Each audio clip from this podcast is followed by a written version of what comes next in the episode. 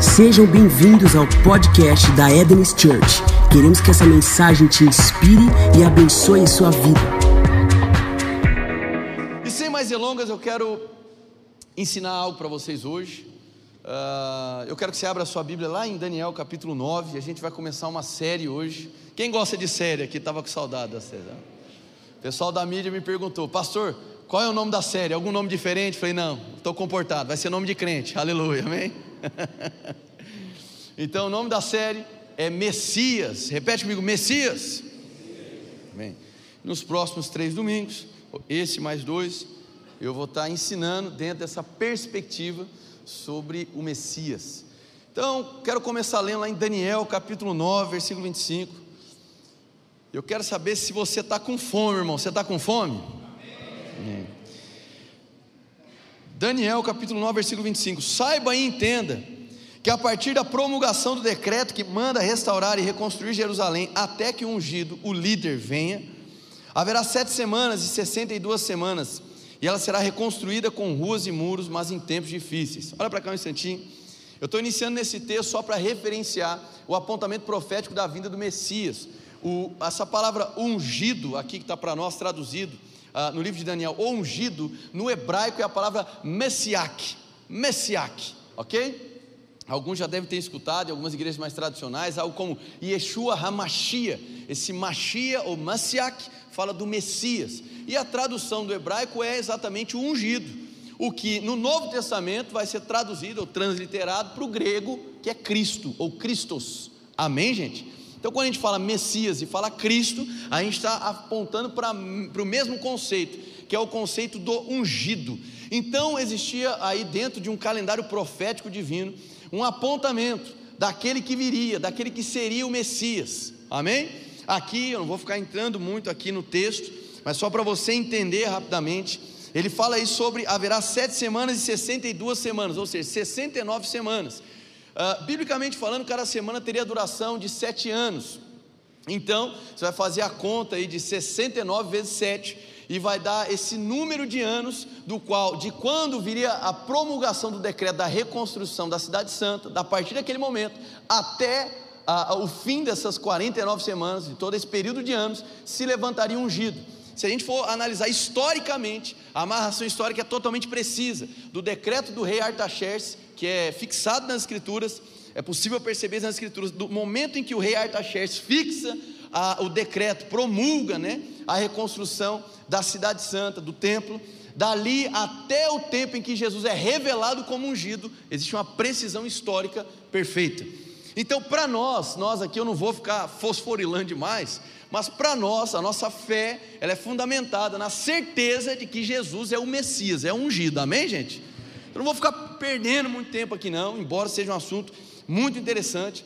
Mas é óbvio, existem aí divergências teológicas, especialmente dentro do judaísmo, no que diz respeito à convicção se Jesus era de fato Messias.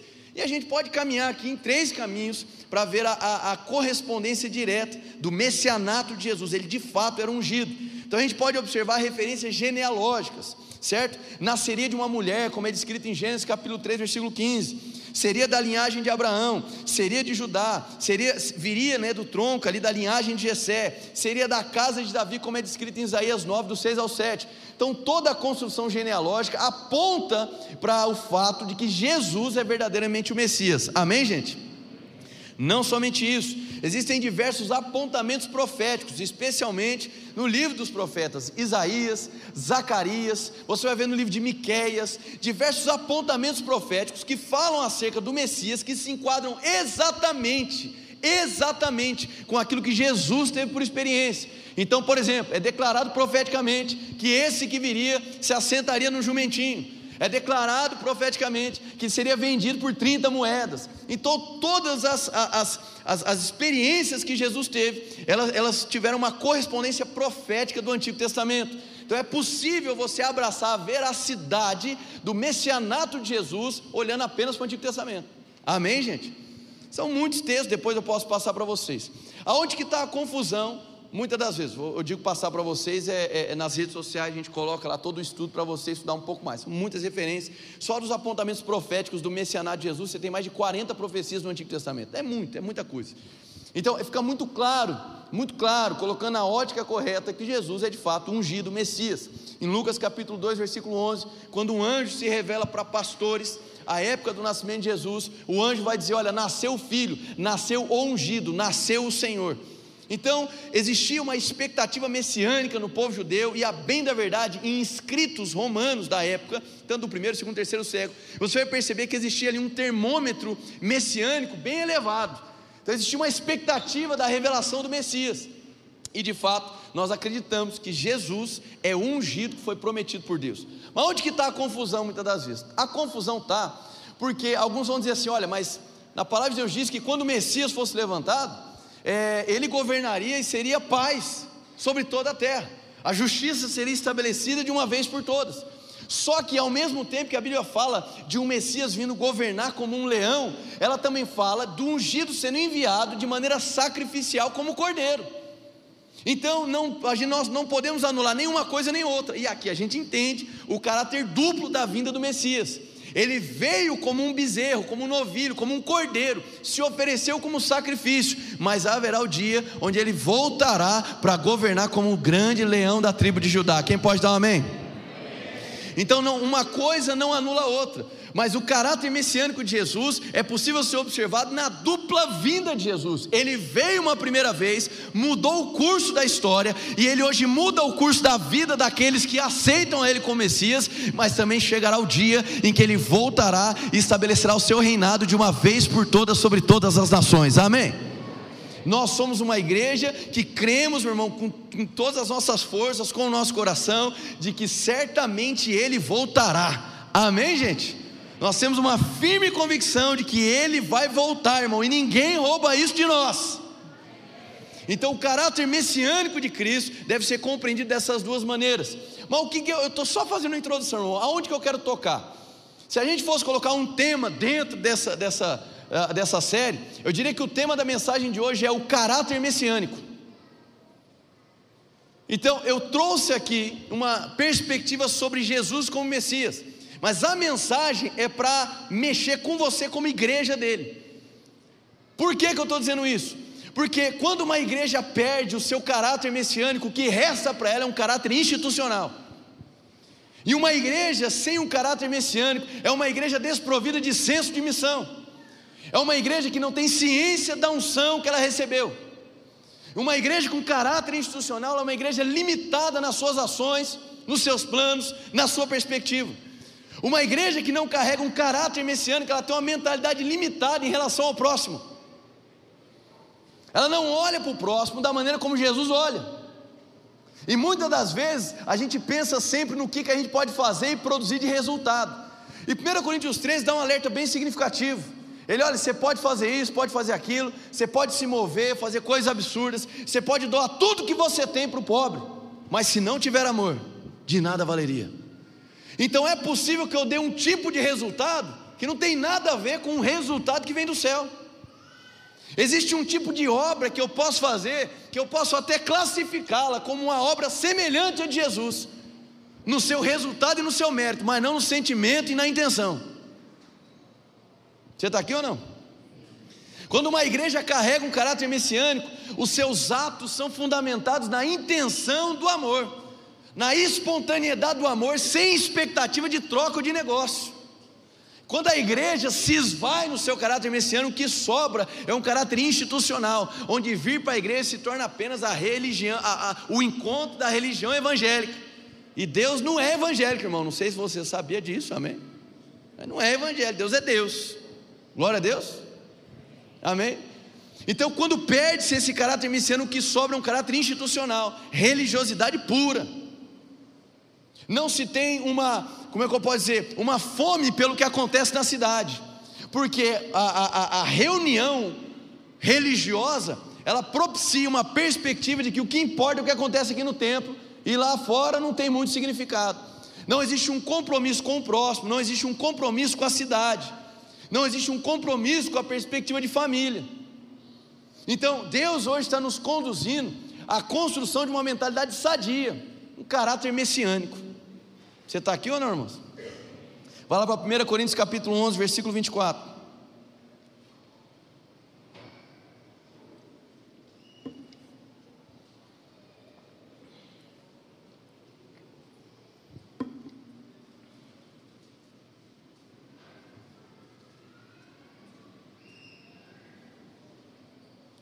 Primeira Coríntios 11, 24 diz da seguinte maneira: Isso aqui é Paulo ensinando sobre a ceia. Ele vai destacar algo interessante. E tendo dado graças, partiu e disse: Isso é o meu corpo, que é dado em favor de vocês. Façam isto em memória de mim. Vou ler de novo. E tendo dado graças, partiu o pão e disse: Isso é o meu corpo que é dado em favor de vocês, façam isso em memória de mim. Ele está referenciando o que ele aprendeu de Jesus. Então, quem é que fez essa fala? Isso é o meu corpo que é dado em favor de vós. Jesus Cristo, amém? É possível observar isso nos evangelhos, quando ele celebra a última ceia antes de ser entregue ali para a sua morte, crucificação, morte, posterior ressurreição. Então, ali é uma fala que Paulo está pensando, a revelação que ele teve de Cristo para entregar. Então, ele está dizendo: olha, ao partir do pão, eu devo resgatar na minha memória que Jesus, ele não mediu esforço, mas ele se entregou, ele, ele, ele, ele, se sacrificou de uma vez por todas, por todos, amém? Glória a Deus. O que significa uma igreja com caráter messiânico? É uma igreja que se alinha de tal modo à vida de Cristo, que consegue não apenas pensar como Jesus pensava, olhar como Jesus olhava o próximo, falar como Jesus falava, hum, mas também ter uma intenção como ele tinha. Então, o alvo da maturidade de Deus para conosco é que nós possamos chegar à maturidade e dizer o quê? Que a minha vida seja entregue por vós. O caráter messiânico, irmão, entenda. Eu sei que quando a gente fala de Messias, a gente pensa na salvação, e a salvação vem em Cristo. Só que a responsabilidade messiânica, a responsabilidade de caminhar, sendo a referência da unção, do poder e da transformação aqui na terra, foi dada debaixo de autoridade para a igreja de Jesus. E quem é ungido é ungido para alguma coisa. Você não é ungido para simplesmente dizer que é ungido. Jesus foi ungido para libertar os cativos, dar vista aos cegos, não é assim ou não? Libertar os oprimidos do diabo. Ele foi ungido para. Então, a consciência desse caráter messiânico vai fazer com que você passe a valorizar os seus dias, aquilo que sai de você, as suas palavras, as suas atitudes. Por quê? Porque ela pode ser carregada de um caráter messiânico. O caráter messiânico significa eu entendo o porquê de eu ter sido ungido.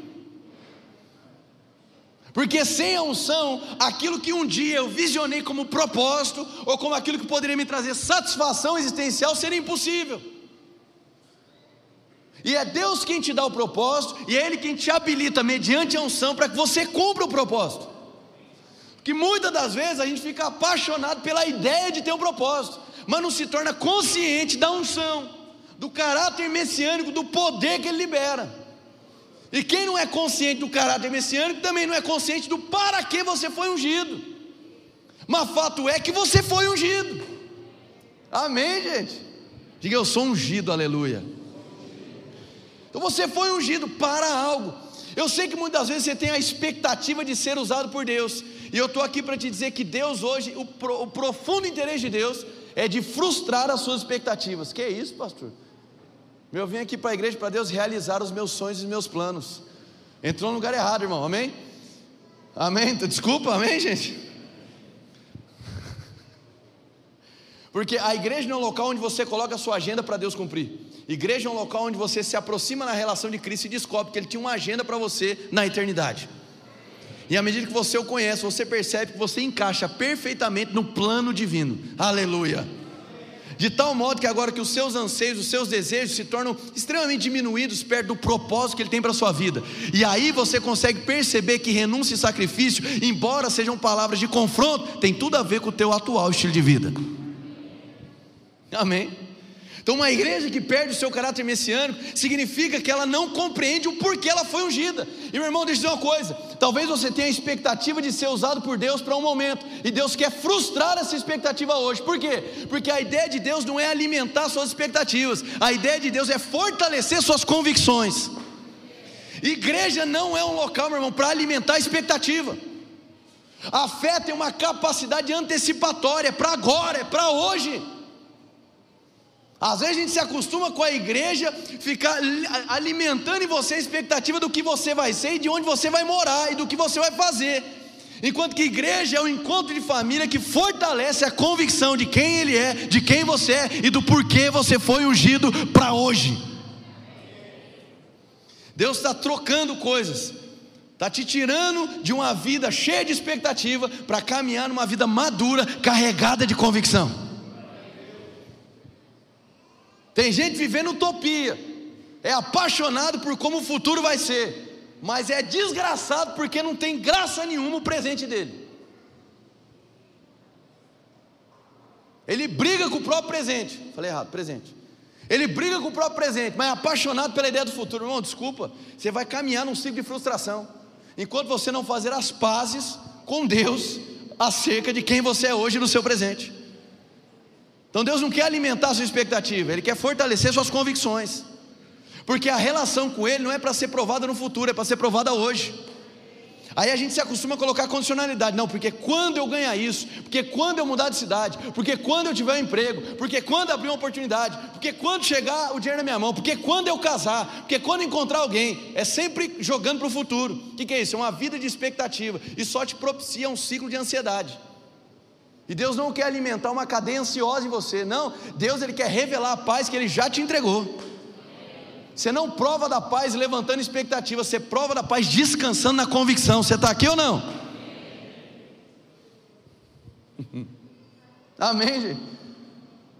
Ah, mas eu imagino como seria. Então, Deus quer que seja hoje. Deus quer quebrar suas condicionalidades de uma entrega, entrega verdadeira. Para que você não se frustre mais ainda. Porque você fica colocando condição para viver o que Deus tem para você. Aí quando chegar lá na frente, as condições estiverem já favoráveis, aí você vai descobrir que, puxa vida, não tinha nada a ver com o que eu colocava como condicionalidade, tinha tudo a ver, tinha tudo a ver com a minha mentalidade naquela estação. Amém, gente? Então, o caráter messiânico, a consciência de caráter messiânico faz com que a gente se assemelhe a Jesus. A palavra de Deus diz da seguinte maneira: olha, aqueles que creem em mim farão obras semelhantes à minha, Jesus Cristo, e obras maiores. E muitas das vezes a gente se deixa levar por esse obras e obras maiores, no intuito de a, a, a argumentar, justificar a nossa suposta espiritualidade por obras que a gente julga espirituais ou religiosas. Só que a gente se esquece de que existia um alguém por trás dessa obra. Então, às vezes, a gente fica desesperado pelo o que, enquanto que a gente deveria buscar uma relação com quem. A gente fica desesperado para ter a obra semelhante, mas a gente se esquece do alguém que estava por trás da obra. E que se eu não me relaciono com esse alguém, eu não me pareço com esse alguém. E ainda que eu faça obras semelhantes, eu não vou estar com o mesmo caráter que o dele, e que a intenção e o sentimento que ele. E ainda que nós tenhamos a potência, a capacidade de Deus para fazer obras semelhantes a dele, antes de fazer, nós somos chamados para compreender a revelação de quem nós somos dele. Para que você não substitua identidade por atividade. A atividade deve servir sua identidade e não o contrário. Para que você não se confunda e pense que a sua atividade define quem você é. Porque é insustentável manter um alto nível de atividade. Mas quando você descobre quem você é, a atividade não é um peso, ela é uma extensão que serve quem você é. Então, nós iremos fazer obras semelhantes e maiores? Sim, mas a ideia não é apenas fazer para ter o resultado, a ideia é se parecer com aquele que fez, para que, sendo marcado por Cristo na relação, os frutos que vão fluir dessa relação sejam semelhantes ao dele e maiores. Amém, gente? Ele botou uns canhão novo aqui, meu irmão. O pregador já perdeu 3 quilos. Aleluia. Jesus amado. Está caminhando comigo? Deixa eu contextualizar vocês a respeito de algo. A palavra de Deus fala sobre Deus liberando a unção, a porção da unção sobre pessoas específicas. Amém? Então Deus capacita, mesmo antes no período pré-mosaico, antes de Moisés, onde se regulamentou a lei, e depois vai entrar em um período né, de, de governos, etc., e as coisas vão ficar mais claras. Ainda assim, você tinha pessoas que foram ali capacitadas por Deus de alguma maneira. De maneira mais clara, você vai perceber que Deus separou, por exemplo, juízes e os habilitou, capacitou. Você vai perceber que Deus levantou pessoas específicas e ungiu essas pessoas. Primeira pessoa ungida na Bíblia, assim, de maneira declarada, Bezalel, por exemplo. Eu acredito que outros, os pais, né, os patriarcas também foram ungidos, mas declaradamente, né? E porém meu espírito sobre. Vai pegar Bezalel lá em Êxodo, capítulo 30 para frente. Bezalel, que não era rei, sacerdote, profeta, não era, entre aspas, né? era um escultor, um, alguém que trabalhava com, com pedra, obra, etc. Então Deus, sua, dentro do seu plano divino perfeito, Ele foi ungindo pessoas por, por um tempo específico, para uma missão específica. Então a unção é sempre para alguma coisa, amém? Agora, na esmagadora maioria dos textos do Antigo Testamento, você vai perceber que a unção ela veio para três grupos de pessoas: reis, sacerdotes e profetas. Vamos repetir comigo? Diga reis, sacerdotes e profetas. Amém? Reis, sacerdotes e profetas. E estudando a unção para esses três grupos, a gente compreende mais o que significa esse caráter messiânico. Por quê? Porque Jesus ele veio como rei, sim ou não? Ele é o nosso rei, rei dos reis. Jesus também era o nosso sacerdote, ou melhor dizendo, o sumo sacerdote, do qual pode se compadecer de tudo. Hebreus capítulo 4, versículo 13, 14, a gente vai falar sobre isso. E ele também veio, veio como um profeta, sim ou não? Só que às vezes a nossa ideia de reinado, de sacerdócio e do profético está um pouco equivocado. Nós temos, nós recebemos de Deus uma palavra de governo e de domínio, é a nossa essência. Gênesis capítulo 1, versículo 26 a 28 vai falar só sobre o que? Façamos, pois, o homem a nossa imagem, conforme a nossa semelhança e domine. Então você carrega uma semente de governo dentro de você. Essa semente de governo não é para te habilitar a manipular pessoas, que isso não tem a ver com o reino de Deus. Mas você recebeu uma semente de governo para governar sobre a sua própria vida as coisas que te cercam e os recursos que te cercam de tal modo que você não leve uma vida sob demanda de problema, mas leve uma vida debaixo de um planejamento divino. Amém, gente? Você não fica apenas uma vida de apagar incêndio, mas uma vida que enxerga um futuro por conta de uma agenda divina. Deu para entender ou não? Isso é revelado na relação com Ele. Tudo bem? Amém. E aí a gente vai perceber então, já trazendo para outro ponto, eu ganhar tempo que Jesus ele expressou o reinado, o sacerdócio e o profético. Só que a nossa ideia muitas vezes de domínio de um rei é sempre de imponência. E eu quero dizer para você que Jesus vai vir imponente na segunda vinda. Porque na primeira vinda, o que marcou o reinado dele foi o serviço e a humildade. Então olha só como é interessante a maneira de Jesus atuar debaixo da unção para que foi entregue para ele. Ele foi o rei que serviu, ele foi o primeiro sacerdote que, ao invés de sacrificar um animal, se ofereceu como, como sacrifício. E ele, como um profeta, deixa eu te dizer uma coisa: Deus fez grandes ah, ah, ah, correções no povo no Antigo Testamento, por conta do comportamento de expectativa de pessoas em relação ao futuro, e do quanto que o povo dele, muitas das vezes, se guiava mais por adivinho do que pelo espírito profético. Então o profético não é o adivinho do futuro. O profético é o responsável por revelar fatos eternos. Quem entendeu isso aqui? Vou dizer de novo. Jesus, como profeta, não veio para adivinhar o futuro. Isso é outro departamento, irmão. Amém? Jesus não veio para ser sua cartomante. Glória a Deus, irmão. Amém? Então, não, isso não é o interesse divino não é fazer do espírito profético um adivinho do futuro, mas o espírito profético se move revelando fatos eternos. Se são fatos eternos, significa que eles são atemporais.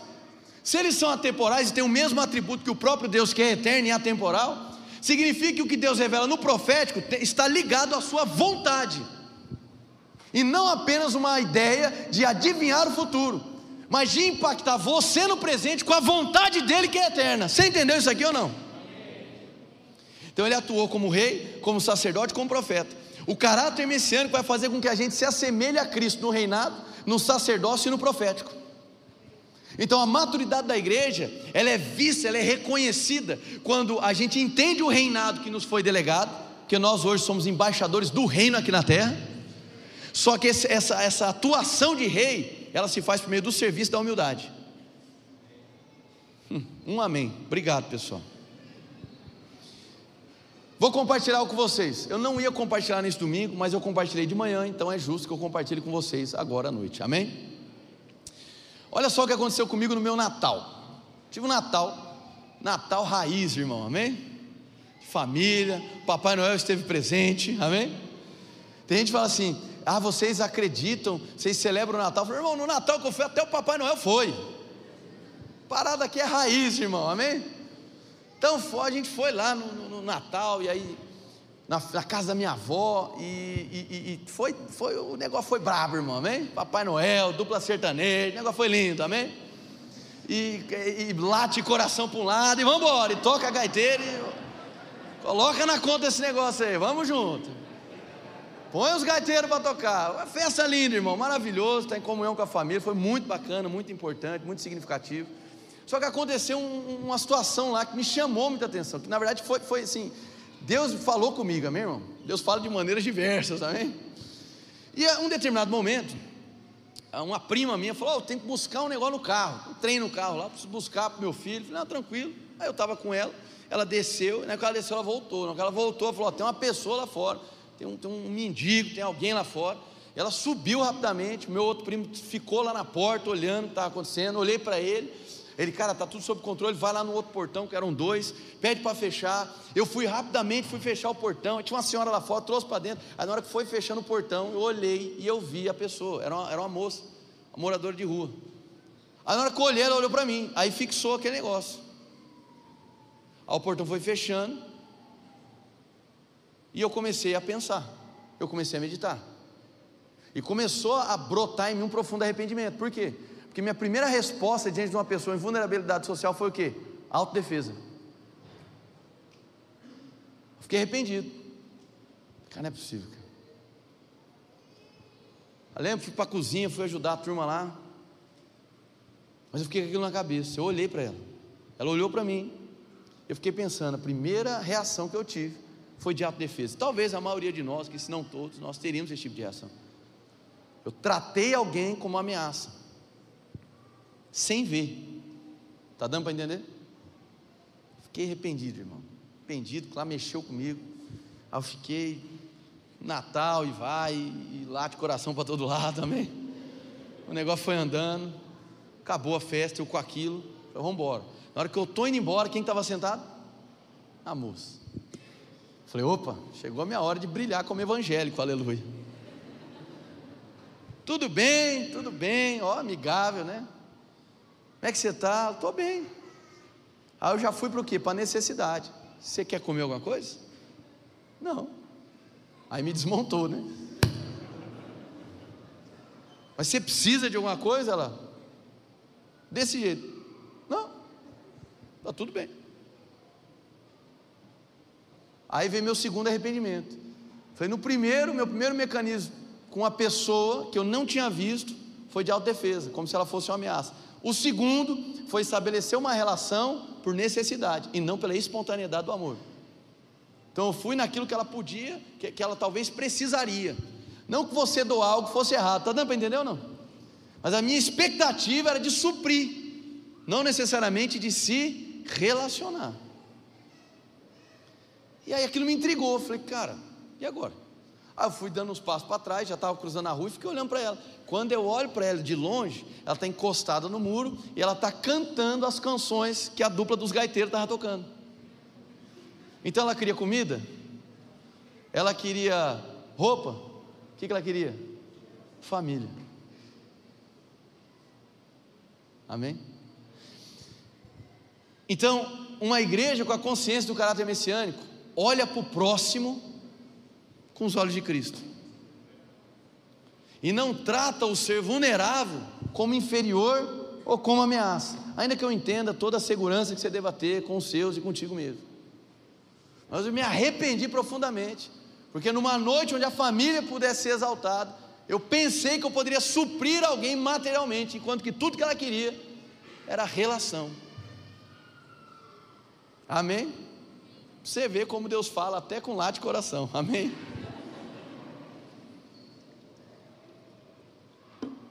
Aquilo mexeu comigo. E eu comecei a meditar nisso. Falei, Jesus foi um rei, mas o reinado dele foi fundamentado em serviço. Ele, a, a, a, a, marca de Cristo era mansidão e humildade. Ainda que ele tivesse seus momentos de tensão, ele era marcado. O estilo de liderança de Jesus era manso e humilde. E o contrário da humildade é justamente o orgulho. Está dando para entender, irmão? Então uma igreja que perde o seu caráter messiânico, significa que ela perdeu a sua ciência do porquê ela existe e do porquê ela se encontra, de tal modo que isso afeta a maneira como você olha para o próximo, porque corrompe-se a espontaneidade da relação, de ser Jesus na vida do próximo, e se acopla uma expectativa de que com o seu suprimento as pessoas serão saciadas. Só que a gente precisa entender que nós não fomos criados para ficar com o bucho cheio, mas antes nós fomos criados para uma relação com Cristo entre nós. Amém, gente? Vai lá para Deuteronômio, capítulo 8.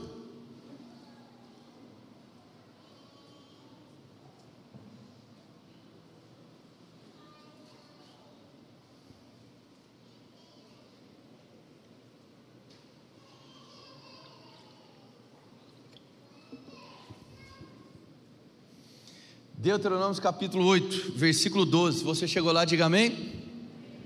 Amém. Está aprendendo, irmão? Está clara a mensagem aqui? Deuteronômio 8, 12 diz assim: Não aconteça que depois que terem, de terem comido até ficarem satisfeitos, de terem construído boas casas e nelas morado, e de aumentarem os seus rebanhos, a sua prata e o seu ouro, e todos os seus bens, o seu coração fique orgulhoso e vocês se esqueçam do Senhor, do seu Deus, que os tirou do Egito, da terra da escravidão. Olha para cá um instantinho. Esse texto mexe, tem mexido demais comigo, demais da conta. Porque Deus destaca aqui dois elementos: orgulho e esquecimento. Certo? Orgulho e esquecimento. E ele vai começar destacando da seguinte maneira: olha, depois de terem comido até ficarem satisfeitos. Pergunta: quem é que dava provisão de comida para o povo de Israel? Deus. De terem construído boas casas e nelas morado. Quem é que a, a, a, gerou esse ambiente, produziu esse ambiente para que eles tivessem moradia? Deus. De aumentar os seus rebanhos, a sua prata e o seu ouro. É o mesmo capítulo vai falar que é Deus quem dá habilidade para gerir riquezas. Gerar e gerir riquezas. E todos os seus bens, olha só o que ele está dizendo e depois disso seu coração fica orgulhoso. E se esqueçam de mim. Orgulho e esquecimento. O orgulho é o contrário da humildade. Então, vamos trazer para as nossas vidas hoje. Quem caminha ciente da relação com Cristo e não faz de Deus uma máquina de te abençoar, mas compreende que Ele já te abençoou mas quem vive nessa ideia de ficar pressionando Deus para ter bênção, quem fica nessa ideia de fazer de Deus o seu amuleto religioso, apenas para ter o que você quer nessa vida presente, muitas das vezes se torna orgulhoso com a própria bênção que Deus te dá. Então, quando você recebe algo da parte de Deus, não significa que o ciclo daquela jornada do recebimento acabou. Porque agora que você recebeu, que o teu caráter e a tua mentalidade vão ser provados. E vai ser exposto se, se, se a sua busca ao Senhor foi apenas interesseira do ponto de vista material, ou se foi genuíno. Isso vai ser mensurado por como você vai começar a se expressar, com orgulho ou conservando a humildade e dependência dele. Quem entendeu isso aqui? Porque é possível se tornar orgulhoso com o fruto da tua oração. Eu tenho para mim que tem coisas que Deus retém para não te estragar. Amém?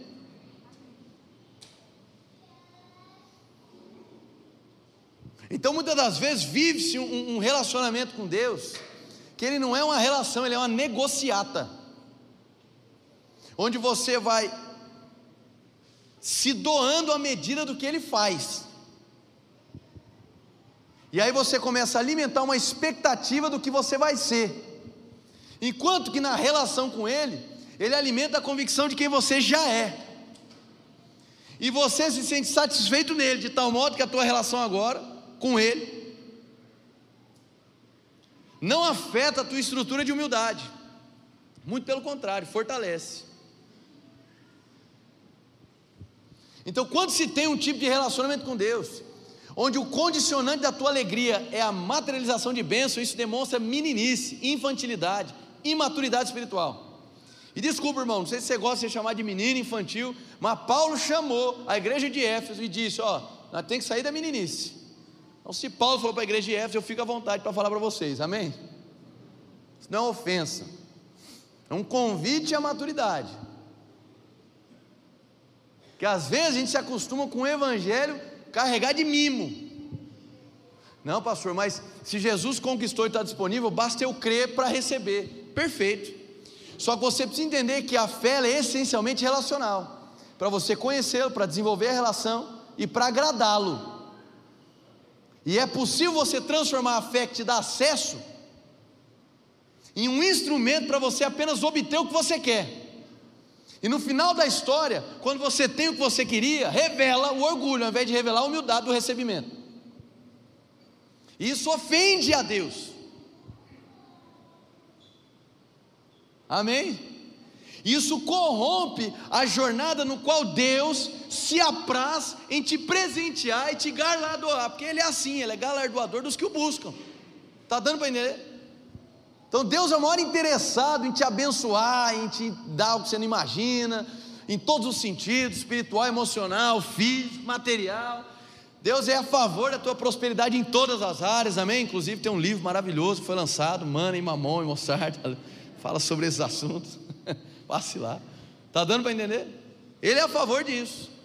Agora ele está dizendo: ó, depois se tiverem fartos, depois tiver casa para morar, todo o ouro, toda a prata, não se, não, não se tornem orgulhosos e não se esqueçam de mim. Isso aqui é poderoso, irmão. Sabe por quê? que isso me afeta tanto? Toda vez que a Bíblia fala sobre não se esquecer, memória é um trem que mexe comigo. Por quê? Se você for estudar um pouquinho, não é muito, um pouquinho de neurociência, você vai perceber que a conexão neural mais forte no cérebro do indivíduo, que gera memória, que faz consolidar memória, que fixa a memória, é, trazer aqui na, nos pormenores, são os vínculos afetivos. O afeto é o que mais consolida memórias em você estudando em neurociência básica. Então, quando envolve uma experiência traumática, uma experiência afetiva, aquilo consolida na sua memória de um, de um tal jeito que a gente tem a tendência errada de nos definirmos pelos traumas e pelas histórias afetivas do passado. Por isso que é muitas vezes difícil reconstruir a identidade do indivíduo. Porque ele é tão marcado afetivamente que ele já não se vê mais longe dessa estrutura afetiva. Está dando para entender, gente? E ele está dizendo assim: olha, não se esqueçam de mim. O que ele está querendo dizer? Olha, depois dessa jornada de livramento, preservação, coluna de fogo, nuvem de glória, pão caindo do céu, é, é, é mar se abrindo, rio secando, codornizes caindo, pataquada de coisa que aconteceu, eu me revelando em glória, me revelando com fogo, liberando um anjo, fazendo tudo que foi. Que no final, a vida de vocês não evidencia o fato de que nunca houve uma relação de afeto entre o Senhor e vocês. Foi apenas negócio e interesse. Vocês estão comigo ou não? Então Deus tem um profundo interesse que você seja marcado espiritualmente e afetivamente, porque Ele quer construir memórias em você e através de você. Trazer um exemplo bem, bem ruim, um exemplo, mas serve. Hoje em dia, você amadureceu, não acontece mais isso, mas certamente no tempo da sua juventude, você vai lembrar de que às vezes você estava lá, e aí tocava uma música, e você lembrava do ex com aquela música, né? Puxa, essa música me lembra daquele tempo da minha vida. Mas hoje não acontece mais, porque você é amadurecido, amém, gente? Olha Deus, para não gerar problema em ninguém. Mas por que isso? Porque aquela música era o gatilho no seu cérebro que trazia, resgatava uma memória muito bem consolidada. E tem gente que até chora, mas não mais hoje, amém, gente? Chora tal. Mas não mais, acabou, esse tempo passou. Agora vamos lá. Uma igreja que cultiva um caráter messiânico, o interesse dela, você tem que estar aqui comigo agora, irmão. Se você tiver, você vai vibrar com isso aqui, tá? Pelo menos de dentro para fora. Uma igreja que carrega, um caráter messiânico, ela entende que a missão dela não é apenas suprir materialmente quem precisa, mas é de marcar afetivamente as pessoas, de tal modo que a gente conheça as pessoas não pelo que ela faz, o padeiro, o empresário, o cantor, o não sei o quê. A gente conhe as conheça pelo nome, porque o nome carrega a história do indivíduo. Uma igreja com caráter messiânico, ela tem cara de gente, tem cheiro de gente, Porque o interesse dela não é apenas fazer programação religiosa, não é apenas lotar um auditório, mas é provocar marcas afetivas que afetem a memória do indivíduo. E aí, marcado por esse caráter messiânico, a pessoa começa a ter uma transformação de natureza e de entendimento, e subsequentemente no seu comportamento. Então, igreja não é o local para pautar comportamento, igreja é o local para transformar natureza e entendimento. E o comportamento ele vai sendo também moldado segundo a transformação diária do entendimento do indivíduo. Deu para entender? Diga amém. Por isso que nós dizemos que Cristo é suficiente porque é Ele quem transforma, é Ele que não desiste, é Ele quem caminha contigo na jornada, e o seu passo inicial é baixar as suas, a sua guarda e aceitar o amor dele por você, de tal maneira que Ele vai te arrebatar, te tomar por completo, te assentar na mesa como você cantou, e você vai parar para pensar que tudo que Ele fez por você e continua fazendo, você não merecia de maneira alguma. Agora, aquilo que Ele fez e faz é, é, é, é corresponde ao caráter messiânico que Ele carrega, e isso molda você você a construir uma mentalidade e um caráter messiânico. E aí a maneira como você olha para o próximo se torna semelhante a como Jesus olha para o próximo. Então, quando eu olhar para a prostituta, quando eu olhar para o viciado, eu não olho como pessoas inferiorizadas. Eu não olho pessoas que são pecadoras e desviadas. Não, eu vou olhar para eles como filhos que estão longe da mesa, mas que o lugar deles está aqui e eles precisam saber. E porque eu carrego um caráter messiânico, eu vou dar a minha vida para que eles sejam recuperados e assentados à mesa.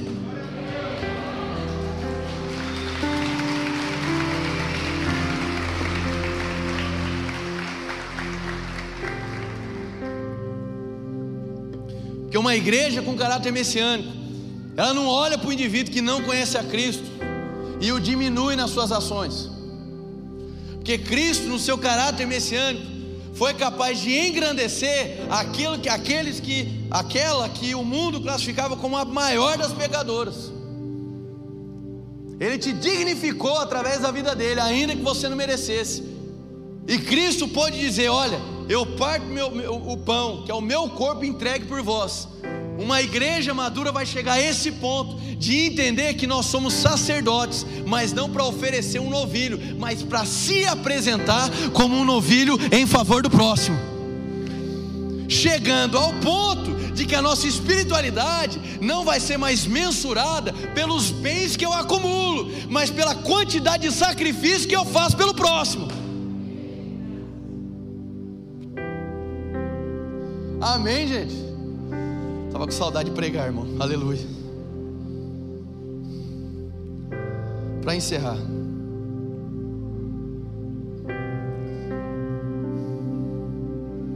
A consciência do caráter messiânico, ela vai provocar em nós, eu vou dizer seis marcas aqui, tá? Seis marcas do caráter messiânico em nós. Primeiro, a convicção da unidade em espírito em Jesus. A convicção da unidade ela só pode ser construída quando a igreja, quando você, eu, nós nos apropriamos dessa consciência do caráter messiânico. Por quê? Porque é onde a gente converge. A unidade de Cristo ela é plural, ela não é uniforme. Isso é uma confusão na igreja evangélica atual, como um todo, de achar que unidade é uniformidade. E não é. A beleza da igreja de Cristo é a sua pluralidade. Quando caminha para a uniformidade, você está indo na contramão da multiformidade. Nem sei se é essa palavra, amém? Mas eu invento, não tem problema. Porque a Bíblia fala da multiforme operação da graça. Então, se eu uniformizo o movimento de Deus, eu estou indo na contramão da multiplicação da sua graça. Então, a unidade de, em Cristo ela é plural, só que ela tem um ponto de convergência, que é a revelação do próprio Cristo do próprio Messias. Então, quando a igreja caminha em direção à maturidade do caráter messiânico, ela vai se tornando unida. Deu para entender, gente? Amém? Então, unidade não é, não é todo mundo concordar. Ah, não, agora a igreja é parede preta, todo mundo tem que concordar. Não é isso. Mas a unidade é vista na beleza da pluralidade mas que converge para uma mesma pessoa, Jesus Cristo. Amém, gente? Glória a Deus. Amém. Segundo ponto, A consciência do caráter messiânico provoca a responsabilidade de marcar uma geração. Quando a igreja não carrega uma mentalidade de um caráter messiânico, o que sobra para ela é um caráter institucional. E quem pensa só na instituição não tem fome pela cidade. O anseio é apenas em fazer a instituição funcionar. Aí perde, já não é mais igreja, vira clube, instituição, sei lá, o que você quiser. Uma igreja saudável na sua mentalidade carrega um caráter messiânico. Então o anseio dela é marcar uma geração. Por quê? Porque essa é a continuidade do messianato de Jesus. Ele foi ungido para isso. Então, se ele foi ungido para, eu como igreja fui ungido para também alguma coisa. Então, se eu fui ungido para, a minha vida, os meus dias, cada segundo, cada minuto que eu vivo, ele tem um significado eterno. E à medida que eu desenvolvo a minha relação com Cristo, eu fico ciente, consciente da vontade de Deus para esse tempo, para essa cidade, para a minha geração. E aí você começa a se encher de convicção de que o que você faz hoje serve a um propósito divino. Entendendo que não é apenas vindo na igreja que você é espiritual, mas sendo a extensão do ser igreja no seu trabalho, na sua casa, onde quer que você caminhe. Você está aqui, gente? Ponto 3. A consciência do caráter messiânico provocará em nós a compreensão do para que fomos, fomos ungidos. Porque é possível você receber do vinho de Deus, mas com a mentalidade errada. E recebendo do vinho de Deus com a mentalidade errada, o odre se rompe. Deus tem falado muito comigo, os pastores liderantes dessa igreja. É tempo de conservar o coração, mas caminhar para uma mentalidade nova. Porque Deus está derramando um vinho novo, mas para esse vinho novo é necessário um odre novo. E esse odre novo é uma mentalidade mais amadurecida, um caráter mais messiânico. Está dando para entender, gente? Amém? Então, o vinho é genuíno, mas às vezes rompe o odre, porque a mentalidade não foi ajustada. A, a nação de Israel demonstrou isso. O que, que, que Deus estava falando para eles? Olha, depois de toda essa jornada, depois do que eu fiz por vocês, no final vocês se encontrarem orgulhosos e se esquecerem de mim, isso demonstra que vocês não foram aperfeiçoando a mentalidade de vocês, e mesmo tendo tudo, agora estão andando como quem não tem nada. Quarto ponto: a consciência do caráter messiânico provocará em nós o senso de comunidade como família. Já disse isso. Quinto ponto: a consciência do caráter messiânico provocará em nós a fome pelos perdidos. Lembra do exemplo que eu dei do meu Natal? Glória a Deus. E sexto, a consciência do caráter messiânico vai provocar em nós o anseio de reformar a cidade. Quando a igreja se esvai dessa consciência do caráter messiânico que sobra o caráter institucional. E quem só pensa na instituição não tem compromisso com a cidade. Aonde Deus quer nos levar com essa mensagem, irmão? A ideia de Deus é mexer contigo. Você já não está mexendo. É te provocar, é te tirar do lugar. Para te colocar em movimento. Porque eu vejo que Deus está nos chamando para um processo de migração. Para sair de uma igreja cheia de ovelha, para se tornar uma igreja cheia de pastores da cidade. O que eu quero dizer com isso? Que ao sair do, do, do templo, ao sair no, dos nossos encontros, você sai não como quem estou com a barriga cheia do que eu recebi, mas sai daqui com fome, com desejo de compartilhar o que está disponível para você e pode ser disponível para o próximo.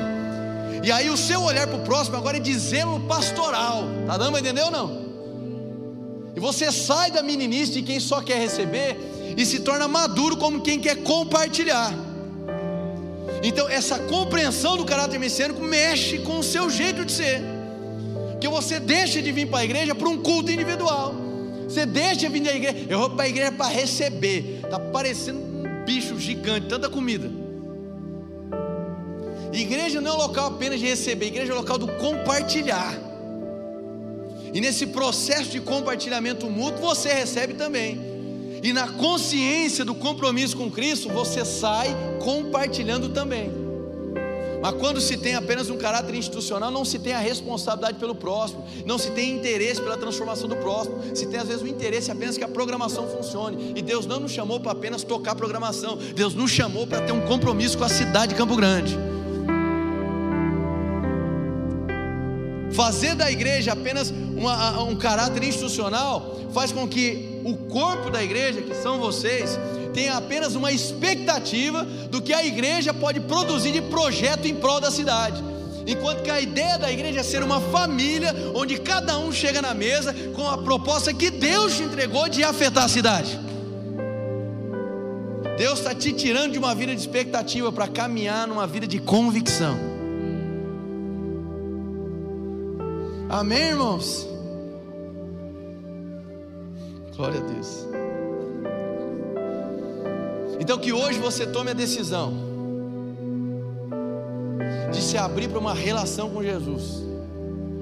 Não para você ter um amuleto, não para você querer alguém que adivinhe o seu futuro, se vai ser bom, se vai ser ruim, se vai casar, se não vai casar. Não como alguém que fica correndo, pressionando Deus atrás de bênção, mas como alguém que tem um profundo interesse de conhecer aquele que te amou primeiro e agindo assim, se permitindo ser moldado, para que a tua vida se torne de fato a resposta da oração que Jesus fez. E o seu orgulho sendo confrontado pela mansidão e humildade dele. De tal modo que você vai ser aperfeiçoado, amadurecido, moldado, se tornando semelhante a Jesus nos seus atos, nas suas palavras. Isso não é uma utopia, não, irmão. Semelhante a Jesus, para que em realizando obras semelhantes a dele, obras maiores, você não caia em si e perceba que mesmo fazendo algo, o seu sentimento, a sua intenção e sua disposição era errada. Porque é possível fazer coisas grandiosas sem ter o firme fundamento do amor. E esse amor só é conhecido na relação com aquele que me amou primeiro. Então hoje é um ótimo dia para você começar a construir uma relação espiritual e de afeto com aquele que te amou primeiro. Para que você não tenha uma experiência religiosa, mas tenha uma relação familiar com Jesus. Amém, gente?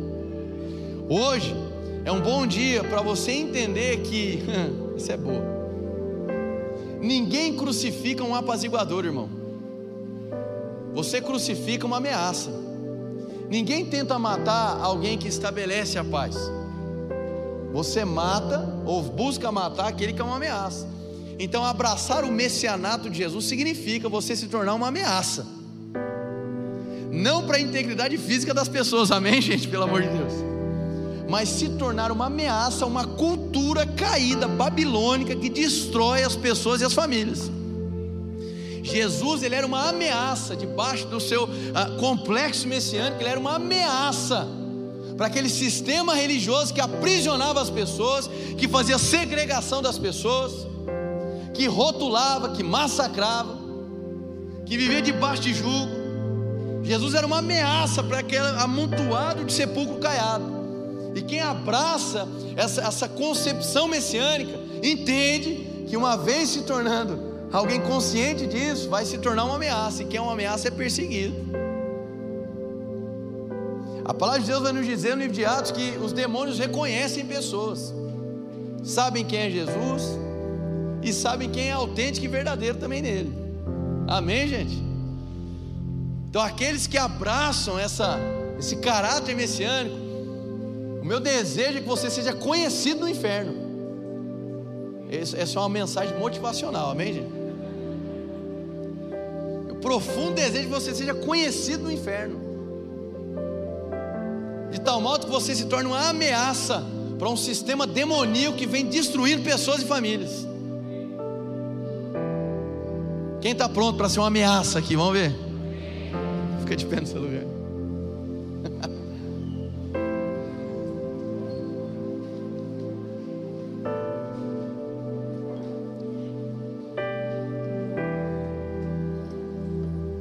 Que você feche os seus olhos agora. Já já a gente acaba, então segura um pouquinho. Estamos dentro do horário. Eu estou feliz disso. Aleluia. Feche os seus olhos. Quero que você se permita ser ministrado pelo Senhor agora. Talvez você entrou aqui hoje com perguntas, questionamentos. Talvez você entrou aqui hoje em busca de respostas Talvez você entrou aqui no anseio de ser preenchido por algo, por alguém. Talvez tudo que você conheceu sobre Jesus até hoje era uma mensagem religiosa e não necessariamente uma pessoa que te amou primeiro. E o primeiro passo para que a gente construa essa vida com caráter messiânico é você conhecer e se relacionar com o Messias que foi enviado. Então, de olhos fechados. Então, você ouviu. Jesus foi enviado, justo pelos injustos. Ele morreu a nossa morte, ele veio em favor do próximo, e esse próximo se enquadra em cada um de nós. Para que, mesmo não merecendo, ele ofertasse a própria vida dele, para que hoje nós tivéssemos uma vida, não é uma religião, é uma vida. Uma vida genuína, uma vida autêntica, uma vida onde existencialmente você é suprido, satisfeito, não pela bênção que ele pode dar, mas por ele te preencher mesmo, por quem ele é. Então, se você está aqui hoje, deseja ter um encontro com Jesus, eu quero poder orar por você. Você deseja conhecer Jesus, ou talvez o seu desejo é voltar para Jesus. A gente quer orar por você. Porque o primeiro passo é justamente esse: é dizer sim, Jesus. Eu hoje abaixo a minha guarda. Eu permito que você me tome com o seu amor. Isso não é virar membro de uma religião. Isso é entrar numa relação verdadeira com aquele que te amou primeiro. Talvez você, você se considere indigno, talvez você pense assim, poxa, mas sou tão carregado de, de, de pecado e vício, irmão. Igreja não é local para a gente ficar diferenciando maior do menor. Igreja é local para a gente apresentar a mesa. Eu quero dizer para você que tem lugar na mesa para você. Então, se você está aqui hoje deseja conhecer Jesus, ou deseja voltar para os braços dele, quero orar por você. Se você está aqui hoje, deseja tomar essa decisão de conhecer Jesus ou voltar para Ele, eu quero que você levante bem alto a mão do lugar onde você está, para que eu possa orar por você. Levanta bem alto sua mão, você que deseja. Glória a Deus. Fica a mão levantada. Glória a Deus, glória a Deus. Glória a Deus. Essa foi uma mensagem da Eden's Church. Para ficar por dentro de tudo, nos acompanhe em nossas redes sociais.